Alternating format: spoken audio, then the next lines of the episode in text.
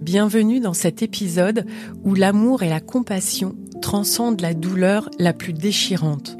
Anne-Hélène et David sont des parents qui ont traversé l'indicible, la perte de leur petit garçon à l'âge de deux ans. C'est une histoire qui met en lumière la force extraordinaire que peut offrir l'amour parental, même dans les moments les plus sombres. Ces parents ont fait un acte de générosité incommensurable qui a transformé leur douleur en espoir. Ils ont accepté le don des organes de leur enfant pour offrir une chance de vie à d'autres, transformant ainsi une tragédie personnelle en une lueur d'espoir pour des familles inconnues. Par ce témoignage, nous honorons la mémoire de ce petit garçon et la bonté extraordinaire qui a émergé de sa courte mais impactante existence. Bonne écoute.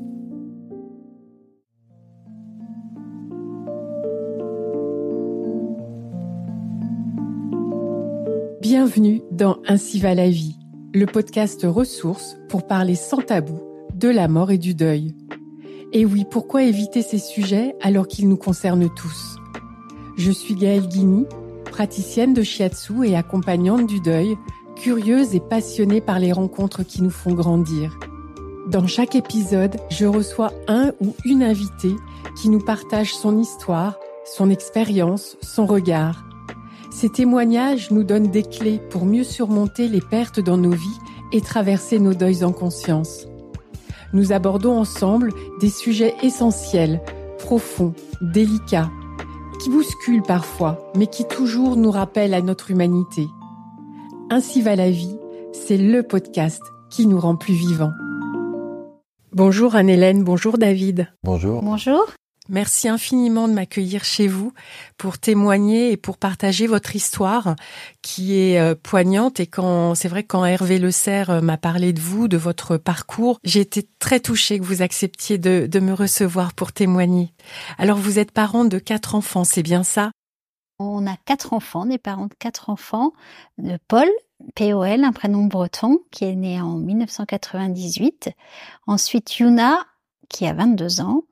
Naïg, qui a 20 ans, et notre petit dernier, Kemo, qui a 16 ans. Et donc, c'est notre premier enfant, Paul, qu'on a perdu en, en l'an 2000 d'un accident de voiture. Est-ce que vous pourriez me décrire Paul Quel petit garçon était-il? Très, très vivant, très enjoué, très... Très éveillé, il a parlé tôt, on, discutait beaucoup, tous les deux, on avait beaucoup de, conversations. C'est une, période où euh, moi j'avais un travail et, et, David, il était plus en recherche de travail, donc on a eu, un, on a été un moment euh, que Paul et moi la mmh. semaine. Toi, tu étais ouais, absent la semaine. Et euh, oui, il était hyper ouvert, il parlait beaucoup, très curieux. Et ben là, la promenade, c'était, il voulait aller voir les tracteurs pelles. Mmh. Oui, parce qu'il y avait une, une, assistante maternelle qui était euh, dans le petit bourg à côté, en gardait, et il y avait souvent des tracteurs pelles. Et donc, euh, de fil en aiguille, euh, ouais, c'est passionné de ce genre de choses. Et on en parlait tout le temps. Et pareil, il était très observateur de tout, euh, de tout ce qu'il voyait en fait. Et toujours très dynamique, ouais, très très euh, vivant. Ah oui, petit dormeur, très petit dormeur. ah, on a fait des matinées Donc, euh, très tôt. quelque part, c'était très bien parce qu'on a vécu euh, quelque chose de plein chaque fois avec. et avec voilà, c'était notre premier enfant. Et ouais. On était tout jeune. Voilà, on était comme tous les parents quand un premier enfant. Donc un peu gaga, ouais. Mmh. Ces deux ans de bonheur, c'était vraiment deux ans de réel bonheur plein. C'est là qu'on se rend compte, quoi, de ce que peut être, voilà, une vie même très courte. C'était très, ouais, on garde quelque chose de très positif. Évidemment que qui s'est arrêté trop tôt, euh, mais euh, ce qu'on a vécu, on l'a très bien vécu, quoi. C'était euh, même dans l'entourage, hein, on voit les grands-parents, sa grand-mère, enfin tout le monde en fait, quoi. C'était vraiment, on en parle comme d'un réel bonheur, quoi. C'était donc ça, c'est marrant parce que c'est quelque chose qui est très, ouais, qui, qui, reste de marqué en fait dans dans ce qu'a vécu, dans ce qu'on a vécu avec lui. Quoi. Mmh. Voilà. Donc euh, bah, c'est ce qu'il faut garder, je pense. Et les enfants, je pense que c'est ce qu'ils voient aussi à travers euh, quand on parle de Paul, quoi. C'est euh, on n'en parle pas souvent, hein, mais euh, c'est toujours que quelque chose de positif en tout cas dans tout ce qu'on a vécu avec lui. Alors qu'est-ce qui s'est passé pour que votre vie et celle de Paul basculent? On vivait en Normandie oui. à ce moment-là, en, en, à côté de Cherbourg, dans la Manche, et avec notre petit garçon qui avait deux ans. Qui allait avoir deux ans euh, le 14 septembre 2000. Il était prévu qu'il parte en vacances euh, chez mes parents en Bretagne. Donc ce qui s'est passé, il est parti en vacances en début septembre 2000. Et euh, le deuxième jour de ses vacances, ma maman a décidé de faire une promenade en poussette après la sieste de Paul et à pied. Et donc c'est en, traversant un passage piéton qu'un chauffard alcoolisé est rentré dans la poussette. Hein. L'accident s'est passé comme ça. C'est le cerveau qui a été touché. Et euh, alors mon père a été appelé tout de suite par les gendarmes. Mon père il, il allait rentrer, euh, il voulait il voulait euh, taper sur le sur le coupable. Hein. les gendarmes l'ont enfermé dans le fourgon et ils ont calmé mon père. Hein. Mon père il, il était hors de lui, hors de lui. Je sais pas si tu veux parler un peu. Oui, bah c'est ça. donc il y a eu un accident. On a été prévenu par téléphone par le donc le papa d'Anne-Hélène et on a tout de suite pris la voiture pour se diriger vers euh, Rennes, euh, vers l'hôpital. Et une fois arrivé là-bas, on nous a dit que c'était très très grave, évidemment, qu'il avait eu un choc euh, terrible à la tête, et que donc par la suite, on a attendu et que le, pronostic vital était engagé, évidemment, et que voilà, on avait quelques temps avant de, de, de, de voir s'il pouvait se rétablir ou pas. Et c'est le lendemain, je pense, qu'on nous a dit qu'il était en, mort, en état de mort cérébrale et que donc euh, on, ils ont fait la demande de savoir si on acceptait de euh, donner des organes pour euh, voilà d'autres personnes. Donc on a eu le double choc en fait, on va dire, du, du, du de la mort cérébrale, donc ce qui voulait dire qu'il allait mourir, et puis après de savoir voilà si on décidait de voilà de donner la vie à d'autres d'autres personnes, quoi. Donc euh, c'était euh, à ce moment-là que voilà, ça s'est euh, décidé, on va dire. Comment est-ce que la demande vous a été formulée? Parce que ça intervient à un moment innommable Comment est-ce que le personnel soignant s'y prend dans de telles circonstances? Est-ce que ça se fait dès que la, la mort est annoncée? Oui, oui, ça se passe en même temps. En fait, on, était dans un tout petit bureau avec la responsable de service, un gros paquet de mouchoirs à côté d'elle, et donc on nous annonce que les signes cliniques sont ceux d'une mort encéphalique, et juste après on, on vous fait une demande, de, on vous explique très bien le, protocole, hein, on nous a très bien expliqué, mais ça se fait vraiment dans la foulée parce qu'il y a une notion d'urgence euh, forcément derrière. Donc on nous dit qu'on a le temps de réfléchir, mais pas trop, faut que ça se fasse quand même dans la journée et que, que et que la décision nous appartient et que même si on dit non, c'est notre décision, qu'il n'y a pas de jugement mais mais euh, ça se fait quand même très rapidement quoi. Et dans sa tête, on pense plein de choses. Alors euh, on dit on a vu ça à la télé, ça se fait que dans les films, mais non, ça existe en vrai. Ça existe en vrai une mort cérébrale et ça existe en vrai qu'on a besoin des organes pour sauver d'autres enfants. Donc assez vite on a réfléchi et assez vite on a été d'accord hein, sur, la décision à prendre. Donc ça c'est ça nous a aidé aussi, je pense, d'être sur la même longueur d'onde. Bah, c'est ce qui fait que je pense que des couples euh, se déchirent ou au contraire, euh, voilà, se renforcent. Nous, c'est heureusement le bon côté des choses, quoi. C'est que ça nous a soudés. Et donc après derrière, euh, voilà, et, quand ça s'est décidé, on a voilà, on a fait ce qu'on appelle une espèce de course contre la montre. Vous prenez donc la décision assez vite. Est-ce que à ce moment-là, vous avez le droit ou la possibilité de passer du temps encore avec votre enfant? Oui, oui, oui. On est allé le voir plusieurs fois. On nous a laissé seuls plusieurs fois. Oui, oui, oui. Et puis juste avant qu'il aille dans la salle d'opération, oui, oui, on a, on a pu lui dire au revoir. Mm. Oui, on a été vraiment. On avait même accès libre. Hein, Oui, on pouvait faire. Ouais, On pouvait rentrer euh, dans la chambre euh, très facilement. Mm.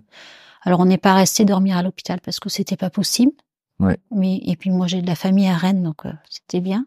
Mais on y a été beaucoup pendant les deux jours là et on pouvait y aller comme on voulait. Ouais. Mm. Oui, oui, on a été libre. Ouais. Oui, donc là-dessus, c'était bah, important évidemment, et puis euh, pouvoir dire au revoir. Euh. Mais euh, voilà, alors après, c'était toujours le paradoxe, hein, c'est de dire au revoir et en même temps de d'accepter quoi. C'était ce côté-là qui était et en sachant que c'est pas le cœur qui s'arrête. Hmm. La mort euh, encéphalique, c'est euh, on, on, on sait pas ce que c'est, on comprend pas ce que c'est euh, tant qu'on l'a pas vu. Nous, nous, on a vu ce que c'est, donc on, on s'en rend compte. Et c'est vrai que le don d'organes, même sur un adulte, hein, quelqu'un qui a eu un accident et qui est en mort encéphalique, c'est dur à comprendre parce que la personne, elle, respire toujours. Hmm. la mécanique fonctionne, et euh, l'ordinateur est cassé. C'est ça. peut pas se réparer. En fait, c'est ça quoi qu'il faut comprendre. Et en fait, euh, tous les signes, nous on a vu notre enfant euh, Alors quelqu'un était témoin de l'accident, donc des amis de mes parents avaient dit qu'ils avaient vu le petit pied arrêter de bouger, les yeux se fermer, et nous on l'a vu les yeux fermés, le corps à 35 degrés, donc on, on, on voit bien, on sait, on nous explique et on le voit bien quoi. C'est c'est évident. Donc nous, on a très bien compris ce que c'est que la mort encéphalique. Bah oui. Mais c'est ça qu'il faut qu'il faut qu'il faut comprendre quoi. C'est dans le don d'organes, c'est ça. C'est euh, le, bah le, cerveau, on peut pas réparer. Pour l'instant, on sait pas faire. Donc, euh, si c'est la tête qui est touchée et que le cerveau est, est touché, là, c'était le cas, mm. puisqu'il avait un œdème cérébral. Et eh ben, le cœur, il marche toujours, le foie, il marche toujours, les reins, euh, s'il y a les deux reins, il marchent toujours. Il y avait l'assistance qui avait à côté. De le cerveau ne guidait plus, mais c'était une assistance euh, qui était à côté qui permettait de faire. Mais ça marche pas non plus indéfiniment, hein, ça s'arrête quand même. Euh, en plus, il y a, y a, cette notion de de course contre le temps parce qu'il faut vite se décider. Alors c'est vrai que nous, on nous a laissé, on, nous a accueillis dans le bureau, on nous a expliqué tout ça et on nous a laissé le temps. Euh, mm. On est sorti du bureau, on est allé à la cafétéria et on a discuté tous les deux et on a dit on va le faire. Quoi. C'est, c'est allé très très vite en fait, ça s'est passé comme ça. Quoi. Mm. Et on était ok puisque c'était comme ça, on pouvait, il n'y avait pas d'autre chose. Comme ils nous ont mis en confiance et que, et puis que voilà, on avait euh, aussi l'accompagnement qu'il fallait, ben ça nous permettait de, quand même, malgré tout, d'avoir une réflexion, parce que c'est c'est ce qu'il y a de plus déstabilisant, quoi. C'est euh, d'avoir quelque chose qui est complètement ubuesque même et, et, en même temps de se dire bah si il faut être pragmatique parce que pour dire euh, voilà qu'est-ce qu'on fait quoi. Et eh oui. Donc c'est les deux choses complètement où on veut s'échapper, euh, surtout pas voir en fait ce qui se passe et en même temps dire bah si, il faut regarder et dire bah qu'est-ce qu'on décide quoi. Et puis derrière, euh, bah, voilà, on n'a pas entre guillemets pas le temps de réfléchir avant que on va dire euh, le, le, décès soit annoncé et que après voilà tout s'enchaîne quoi avec l'enterrement et et qu'après bah, voilà l'espoir aussi naît en même temps que que ce qui vient de nous arriver. Donc ce qui arrive est juste euh, terrible, mais après derrière, euh, on a, on s'accroche à ça aussi, quoi, hein, au fait que voilà, ça va donner euh, peut-être la, la vie, ça va faire poursuivre en fait euh, la vie de certaines personnes. Quoi. Comme euh, c'était un, un, un, enfant, il fallait faire très très vite parce que son cœur aurait pu s'arrêter avant le transfert d'organes. À un moment donné, ça aurait pu être un échec ce, ce, ce don d'organes. Et en fait, ça aurait été pire encore pour nous parce que ça, ça nous a, on s'est accroché à ça en fait. Et même par la suite, ça nous a carrément aidé d'avoir réussi à faire ça et de savoir que finalement son cœur il bat dans, dans le corps d'une autre personne. Donc euh, c'est ça nous a aidé. On s'est accroché. Ça, ça a été vraiment très important. Et puis la notion de il y a plein de choses en fait qui nous passent par la tête quand ça arrive. Ça, la notion de gâchis. Pourquoi nous? Pourquoi pourquoi lui? Pourquoi il a juste deux ans et et sa vie s'arrête là? Alors on se dit c'est du gâchis. On peut pas réparer les cerveaux, mais le cœur il peut servir. Donc il euh, faut faut profiter de ça aussi. Utiliser. Il était en bonne santé, il allait très bien, il avait été bien nourri. Donc nous ça nous semblait important. Euh, que ça puisse servir à quelqu'un. Voilà, on pense tout ça en fait. Oui, tout ce télescope, j'imagine. Oui, tout ce télescope, c'est vraiment le mot. Ouais. Mm. Le, le, fait que nous, notre malheur, et puis qui peut, voilà, euh, qui voilà, qui est complètement, euh, on va dire, euh, pas, pas, on, on, peut pas changer quoi que ce soit, et, euh, et personne ne pourra jamais rien changer. Au moins, ça apporte quelque chose qui est de l'ordre de l'espoir et que voilà le, le comme disait Anne-Hélène bah voilà tout ce qui est entre guillemets mécanique ou en fait qui voilà qui, qui sert en fait vraiment euh, de manière scientifique euh, et puis euh, ouais sur la vie des personnes qui est primordial bah ça ça nous donne en fait voilà un espoir quand même pour l'extérieur. Pas pour nous mais quand même un peu comme aussi.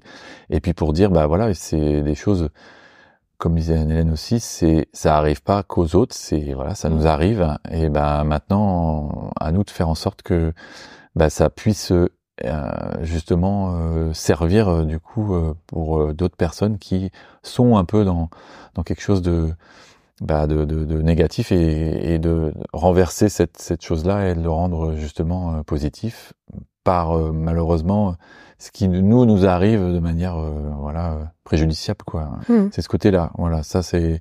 Puis pour les années à suivre, euh, pour les années euh, qui ont suivi, bah, c'était pareil. C'était de même si on connaît pas les les gens à qui on a c'est arrivé le fait de donner les organes, bah, ça nous permet de, de, de dire bah voilà il y a, y a un espoir pour pour tout le monde et puis ça peut ça peut du coup servir d'exemple en tout cas.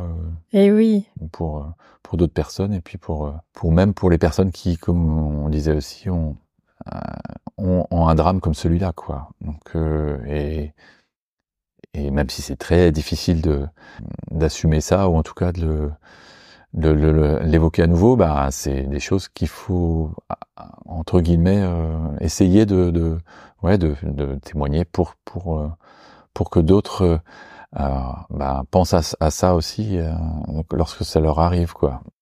C'est vrai que le don d'organes, on l'imagine plus pour des adultes, beaucoup moins pour pour des enfants euh, et des tout petits, alors qu'il y a des familles en attente de greffe. Il y a un réel besoin à ce niveau-là, ouais. Chez des très jeunes enfants, chez des bébés, ouais, il y a un réel besoin. Ouais. Donc au moins ça, ça permet de entre guillemets euh, de dire, c'est pas dire que Paul revit quelque part, mais c'est dire oui. Euh, sa mort n'aura pas été, euh, voilà, sera servi au moins euh, à d'autres causes. Il a donc donné son cœur. Est-ce qu'il y a eu d'autres organes? Alors le cœur, oui, pour une petite fille du même âge. Ça, on savait. euh, le, un rein. un rein. parce que le deuxième a été fracturé pendant l'accident.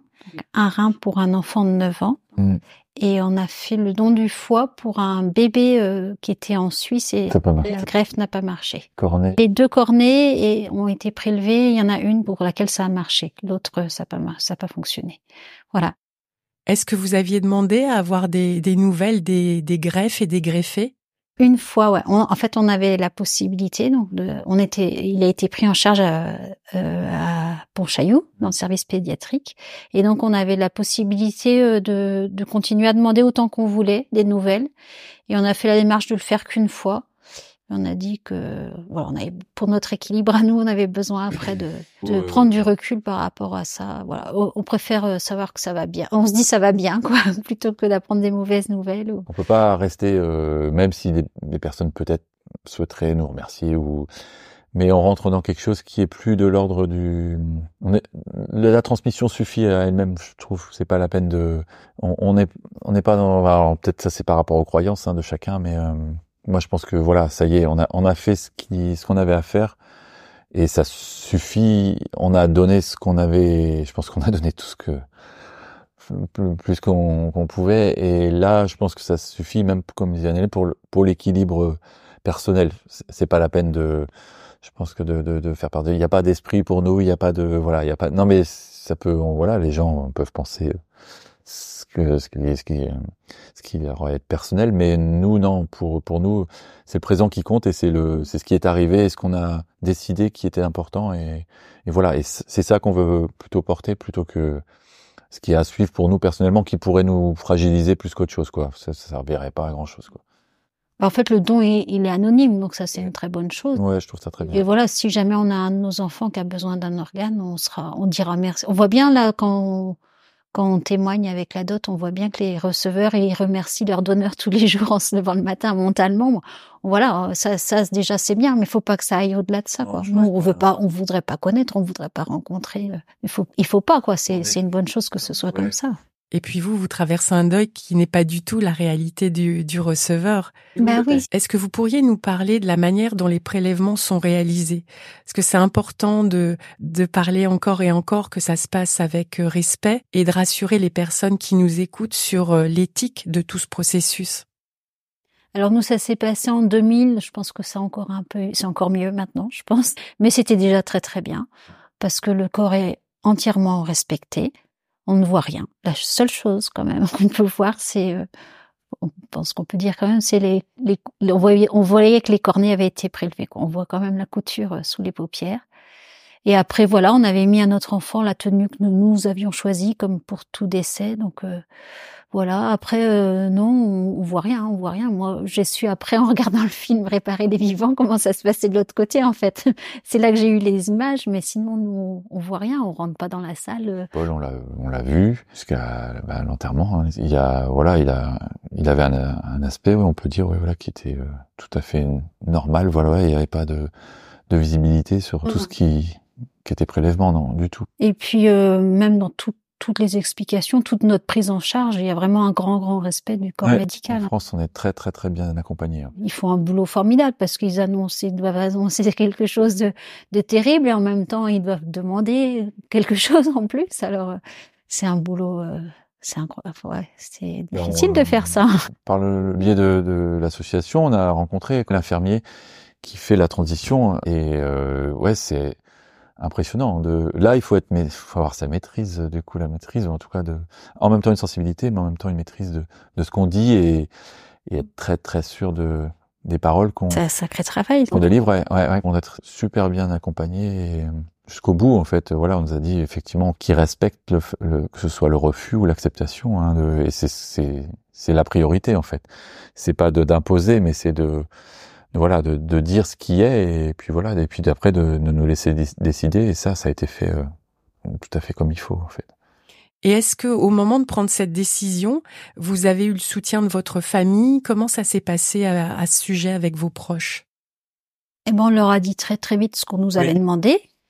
Et euh, comme on a pris vraiment rapidement notre décision, on leur a dit très vite aussi euh, notre choix. Et euh, oui, on nous a dit que c'était extraordinaire ce qu'on avait fait, bravo. Ouais, on a eu un grand soutien. Ouais. tes parents sont plus enfin, Enfin, je me rappelle de mon frère qui nous avait Oui, dit que c'était super tout de suite. nos familles ont été euh, très bienveillantes et au contraire ils ont complètement soutenu ce qu'on a fait ma mère ouais, elle a plus de difficultés à accepter mais c'est normal enfin parce que perdre un petit-fils je pensais C'était le premier, c'était le seul hein, à ce moment-là. Et vous disiez tout à l'heure que cette idée euh, qui vous a animé dès le début, hein, qui allait de permettre de à une autre personne de vivre, ça a été un facteur pour, euh, est-ce que je peux dire, mieux vivre votre deuil? Ah oui, oui, bien sûr. Tout de suite dès le début des ouais dans toutes les phases en fait dès le- à l'hôpital même après euh, bon, c'est surtout la première année hein, qui est qui est terriblement difficile. Ça nous a tout le temps aidé même maintenant quoi. À toutes les vraiment à toutes les étapes de notre deuil euh, qui sont sans doute pas finies parce que je crois que ça s'arrête jamais. Et ben je crois que ça nous a toujours aidé ouais. Est-ce que vous diriez que c'est comme si ça avait mis un peu de sens dans le non-sens? C'est ça. En fait, c'est ça. On est tout le temps en fait dans un deuil d'enfant comme ça. Il est très jeune. On a, on est tout le temps dans le paradoxe en fait. Mm. Et donc ça, oui, c'est ça. C'est du sens dans le bon ça. sens. Ouais. Mm. Il faut retrouver un peu d'espoir euh, dans quelque chose de complètement euh, improbable et intolérable. inacceptable mais enfin c'était ça mais euh, ouais malgré tout bah c'était donc il fallait que ça ça reprenne malgré tout quoi c'est sûr que pour certains je comprends qu'il y a une rupture hein, mais euh, bah euh, nous on a réussi à malgré tout à, à repartir quoi. Et le fait de qu'il y ait Yuna aussi qui naisse euh, l'année suivante euh, Hmm. ça aussi c'était euh, enfin tout arrivait aussi dans le entre guillemets dans le bon sens euh, pour la suite quoi. Moi je sais que j'ai eu mon concours après l'année suivante. Enfin voilà tout est arrivé comme ça donc ça a permis de aussi de, de redémarrer et malgré tout de, de de poursuivre en fait ce qu'on ce qu'on avait commencé qui s'était arrêté d'un seul coup quoi Oui, continuer à vivre malgré tout, comme vous le dites si justement. Et d'ailleurs, dans votre travail, vous avez été soutenu par vos collègues? Moi j'ai à ce moment-là je commençais un travail de euh, d'enseignant mais en tant que contra- contractuel. Et bah, pareil les- le, le directeur comme les collègues ont été super bienveillants Eh ben, le fait qu'il y ait ça, euh, ça, ça permettait de, re- de repartir au travail et de faire des choses euh, que j'aurais peut-être pas pu faire, quoi. Oui, bien sûr. J'aurais pensé à ça tout le temps, en fait. Alors que là, euh, je me disais, bah, il y a quelque chose, re- il y a quelque chose qui redémarre, en fait, quoi. Malgré tout, même si c'est quelque chose qui s'est arrêté et que c'est très dur, hein, mais euh, bah, déjà le fait de repartir sur une activité professionnelle qui commençait, le fait d'avoir fait ce, ce comment, ce choix-là de don d'organes, eh ben ça rem- remettait tout euh, comme si euh, voilà il n'y avait pas un nouveau départ hein, parce que voilà il y avait un, un frein mais qui était moins fort en fait au fur et à mesure qu'on avançait quoi. Quand est-ce que vous avez eu connaissance de France Adot L'accident s'est passé en 2000 et nous, on habitait en Normandie et donc toute notre famille vit en Bretagne. Et après l'accident, on est, on a demandé notre mutation, on est rentré en Bretagne. On s'est installé à Plestin-les-Grèves d'abord. Et euh, là, on a eu connaissance de l'association, mais euh, on a essayé de rentrer en contact, on a essayé d'expliquer Mm. notre histoire, mais on a... ça n'a pas fonctionné. Quoi. À l'époque en tout cas. Et puis là, bah, ça s'est représenté il y a un, un peu plus d'un an là. Ouais non ouais, an et demi. euh, dans le cadre du travail pour David. Et puis, euh, ben là, la, la mayonnaise a pris et ça a fonctionné. Mm. Bon, après, peut-être que nous aussi, on n'était pas prêts à ce moment-là. C'est c'est un sujet euh, qui reste difficile. Hein. De toute façon, quand Mm. on dit qu'on a perdu un enfant, euh, des fois, on nous parle, on arrête, de- la conversation s'arrête là. Hein. Mm. Ça nous arrivé souvent d'avoir un blanc et puis voilà, ça s'arrête là et on, on doit parler d'autre chose. Ouais, c'est pas évident. Un enfant, Mm. ça renvoie à nous-mêmes, donc euh, c'est ce qui a, c'est un miroir en fait. hein. Donc euh, c'est tout ce qu'on voudrait pas. Voilà. Mais euh, du coup, euh, bah, on n'arrive pas à en parler, c'est normal. Hein, je comprends, je comprends très bien. Mais euh, il y a des gens qui sont, si on a rencontré des gens qui sont maladroits, mais c'est, c'est, c'est- on, on, on sait que c'est pas, hum, ça n'a rien d'intentionnel quoi. Moi, je sais que les années, c'est pour ça que ton, le papa d'Anne-Hélène demandait après combien d'années ça s'effaçait, ça s'efface jamais évidemment. Et il y a même des gens, moi, mais c'était maladroit plus qu'autre chose, qui disaient euh, quand on en parlait, moi, c'était carrément, on m'avait dit euh, ah mais c'était il y a tant d'années, comme si c'était euh, très loin et comme si c'était ça y est, c'était fini. Eh oui. Mais euh, c'était encore pire quoi. Quand on me disait ça, donc euh, c'est pour ça que c'est bien, comme dit Anne-Hélène, d'en parler, de de- d'aborder vraiment les, les choses, mais euh, en ouais en évoquant en fait l'enfant quoi. Même si c'est très compliqué, je pense pour les personnes aussi, hein, mais euh, c'est ce qu'il y a de plus effectivement de plus. On veut pas blesser non plus. euh, Certaines personnes, c'est plus pour cet aspect-là quoi qu'elles n'en parlent pas, mais euh, non, au contraire, je pense que c'est c'est pas faire revivre évidemment, mais c'est euh, bah, voilà, c'est montrer qu'il a existé et que on a vécu deux ans de bonheur quoi, et, et qu'après derrière, euh, voilà, justement, le don d'organes permet euh, ça aussi, c'est d'en reparler. Le, je pense le mieux, si c'est un conseil, le mieux quand quelqu'un parle d'un enfant perdu, c'est en fait le- la, la personne qui a perdu un enfant, elle demande qu'une chose, c'est de, c'est de continuer à en parler. Hmm. Parce que ça, c'est hyper important. Donc, euh, un conseil à donner, si on dit que quelqu'un a perdu un enfant, lui, demandez-lui comment il s'appelle, peut-être, première chose. Euh. Voilà, est-ce qu'il a des frères et sœurs? Commencez à poser des questions, mais surtout pas de blanc. Pitié, surtout pas de blanc, quoi. Surtout ne pas se Même taire. si on comprend. Ça, c'est- le. Ça... Mais après, je comprends. Hein, c'est un sujet tellement difficile. euh, Il y a plein, plein de signes qui le montrent dans la société. D'abord, il n'y a pas de nom. On n'a pas de nom. Si on perd un conjoint, on est veuve. Ou si un monsieur perd sa femme, il est veuf. Et si euh, maman elle perd son enfant, elle est rien. Et un pareil pour un papa. Alors, on avait dit euh, maman désenfantée, maman d'ange, on dit. Hmm. Voilà, il y a une chanson de Linda Lemay qui s'appelle euh, Il n'y a pas de nom, qui est très belle Ah oui, qu'est-ce qu'elle est belle cette chanson. très très belle. Ça, on peut en parler de cette chanson-là quand on veut parler avec quelqu'un qui a perdu un enfant. Je pense que c'est un, un bon moyen de commencer une conversation. Mais c'est vraiment un sujet tellement difficile, ouais. C'est pour ça que depuis à peu près un an, vous témoignez? Oui, puis le mois de janvier, ouais, 2023. Du coup, on témoigne, ouais. On raconte notre histoire lors des inaugurations des arbres de vie euh, de France Adot 22. Les arbres de vie, pour expliquer aux personnes qui nous écoutent, ce sont des arbres plantés à chaque fois qu'il y a eu un don d'organes dans une commune, c'est ça? Oui, pas forcément. C'est les communes, en fait, qui font la démarche euh, pour sensibiliser le public. euh. C'est comme un France Adot qui qui euh, qui va auprès des, des communes pour demander en fait euh, à ce qu'un arbre de vie soit planté, voilà. Et les, les maires décident en fait d'implanter justement un arbre euh, dans un endroit qui est souvent un parc, hein, souvent ou euh, en tout cas ouais un endroit euh, vert.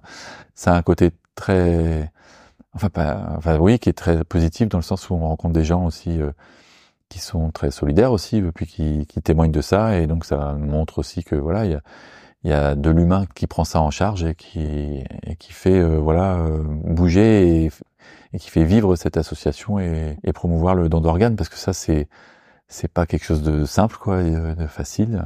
Et euh, ces événements là oui euh, apportent quelque chose de d'important je pense euh, pour la rencontre en tout cas entre les les gens qui ont été touchés quoi. Soit les greffes ou les gens les donneurs quoi. Paul aurait eu 25 ans cette année, hein, c'est ça? Ouais. Est-ce que ça a eu une signification particulière, ce cap de vous engager après toutes ces années? Oui oui bien sûr. Ah oui, oui, Oui, oui, oui, oui, moi, franchement, oui, moi, je, je trouve ça hyper important qu'on qu'on se mette à raconter notre histoire.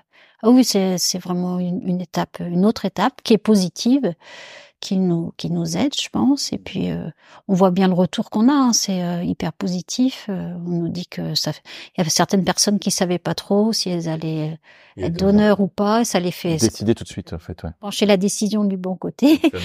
Voilà, et puis nous, ça nous conforte, je pense. euh, On dit au moins que, ouais, au moins, ça sert à ça, voilà.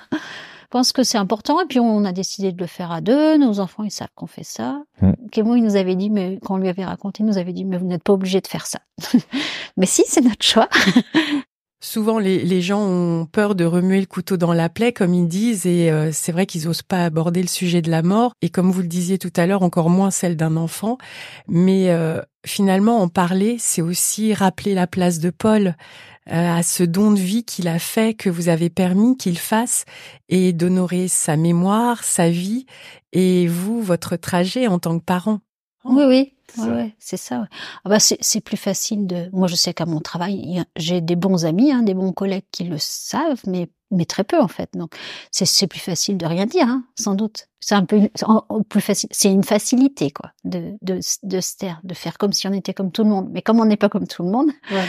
Mais, mais euh, c'est là que je dis qu'on est tout le temps dans le paradoxe en fait, Mm. et un paradoxe difficile à porter. Mm. Mais il faut, il faut faire la démarche de, de raconter. C'est important, c'est important. Et il s'est pas rien passé.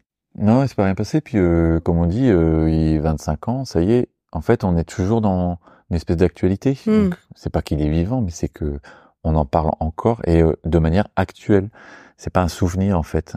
Et ça, c'est important aussi, je pense, pour nous en tout cas, de montrer que voilà, euh, voilà, on sait, on est, on, crée pas d'imaginaire ou de choses comme ça, mais euh, il est avec nous quoi. Et c'est aussi important qu'il soit avec nous aujourd'hui parce que euh, ça, la manière de, enfin, le fait de raconter ça, ça nous permet aussi de, quelque part, de, de faire vivre, voilà, des l'association et, et ouais, et puis notre enfant qui est toujours, voilà, qui est, qui a qui a 25 ans a donné ses organes et donc Mm. euh, à 23 un coup et euh, voilà et c'est euh, je trouve que c'est c'est ouais c'est essentiel pour pour pour ça comme on pourra le dire si on le témoigne encore dans dans 5 ans bah à 30 ans hum, Paul sera toujours avec nous quoi et je pense que c'est c'est c'est pas il y a rien de de morbide ou de contraire c'est tout l'inverse quoi Mm. donc on parlait de paradoxe mais effectivement il est mort mais tout ça, ça fait revivre en tout cas, euh, euh, ouais, le, le petit, euh, le petit bambin qu'on a eu, quoi. Et oui. Et même pour nos enfants,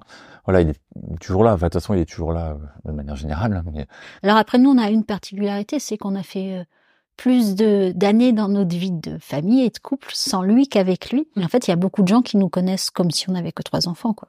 Qui nous connaissent comme un- une famille, euh, voilà, qui va bien avec trois enfants.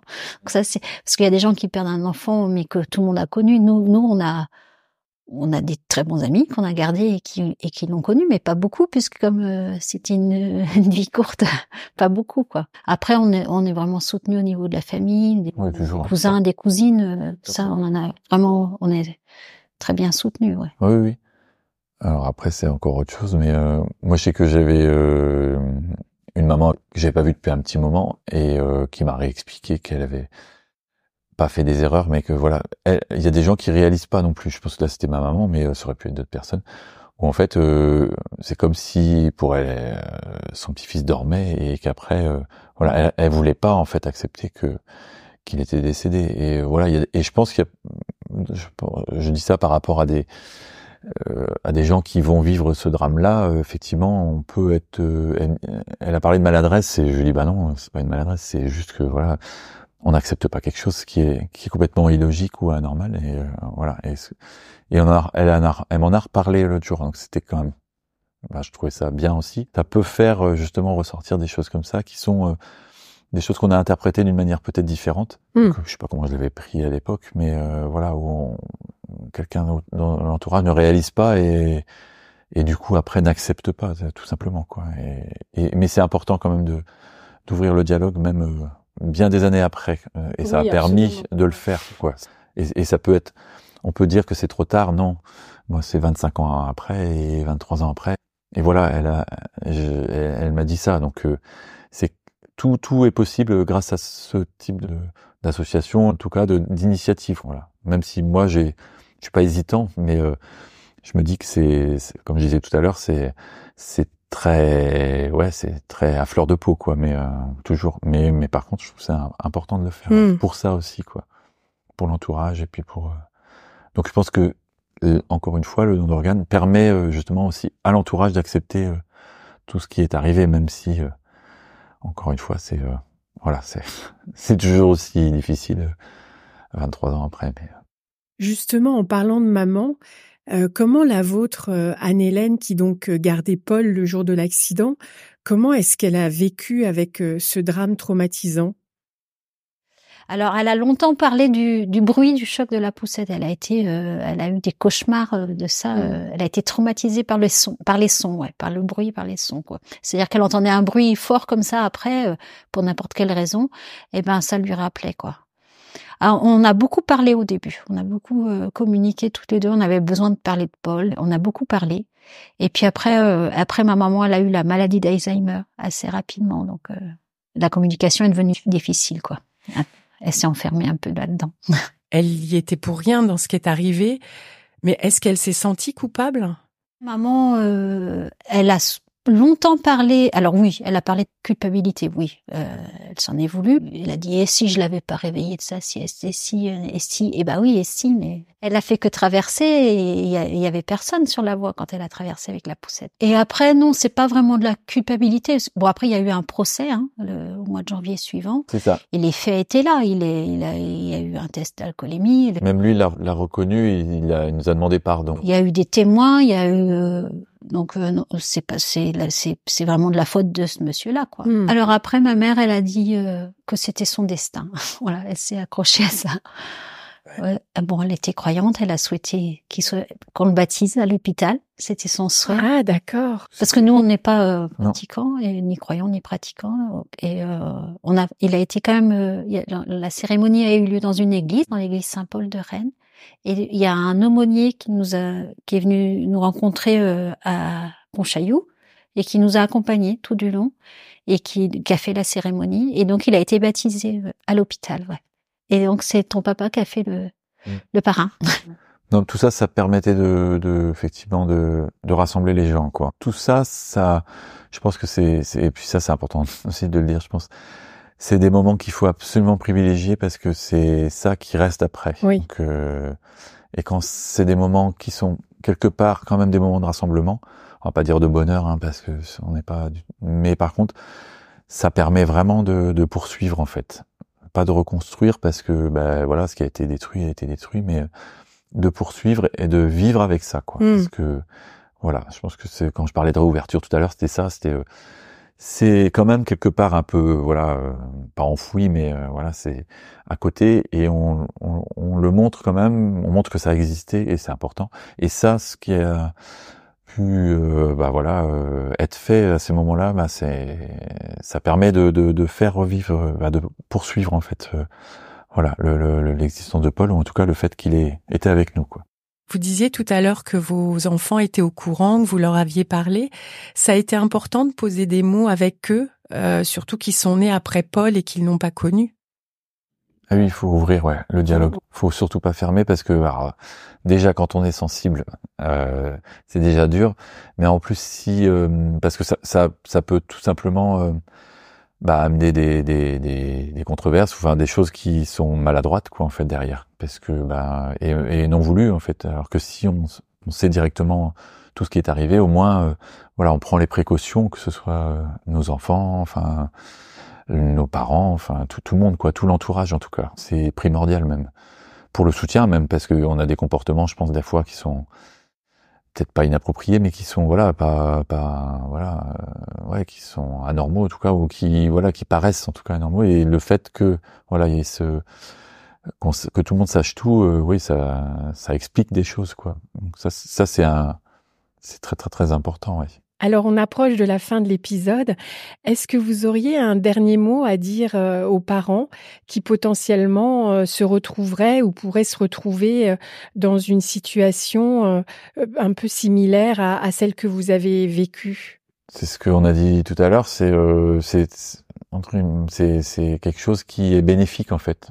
Le fait de faire ce don en fait, même si c'est une réflexion qui est très difficile sur un moment crucial ça, ça dure longtemps en fait. Voilà, ça, ça permet de faire durer euh, beaucoup de choses euh, et beaucoup de choses positives. Donc, euh, et j'encourage à, ce que voilà, les personnes le fassent. Après, elles sont à même de, de, de décider pour elles-mêmes et au contraire, c'est en, leur âme et conscience. Mais je sais que pour nous, notre, notre cas personnel, c'est très enrichissant en tout cas. Voilà. Je sais pas si tu veux rajouter quelque chose. Quand on perd un enfant, euh, il y, a, quand même de l'espoir après. On peut quand même s'en relever. Je peux transmettre ce message. La, la vie continue, même si c'est difficile, évidemment. Mm. C'est long, il y a des étapes, mais euh, il y a quand même euh, de l'espoir au bout du tunnel. On peut quand même réapprendre à vivre tu peux transmettre ce message. Merci beaucoup de finir euh, votre témoignage sur ces notes d'espoir et merci de nous avoir partagé votre histoire avec tant de délicatesse euh, et de pudeur. J'espère que ça aura donné aux auditrices et aux auditeurs du podcast une nouvelle compréhension de l'importance du don d'organes et notamment de son importance dans le chemin de deuil des familles des donneurs. Donc merci à vous et à Paul d'avoir permis à plusieurs personnes de poursuivre leur vie. Merci. Merci. Merci. Si vous avez aimé cette rencontre, n'hésitez pas à la partager sur vos réseaux préférés. Plus nous serons nombreux à en profiter, plus ce podcast aura de sens. Et ça a l'air de rien, mais en donnant 5 étoiles sur Apple Podcast ou sur votre plateforme d'écoute et en donnant un avis, ça aide à le faire connaître. Vous pouvez aussi retrouver tous les épisodes sur le site ainsivalavie.fr et vous abonner pour ne pas rater les prochains épisodes. À très bientôt!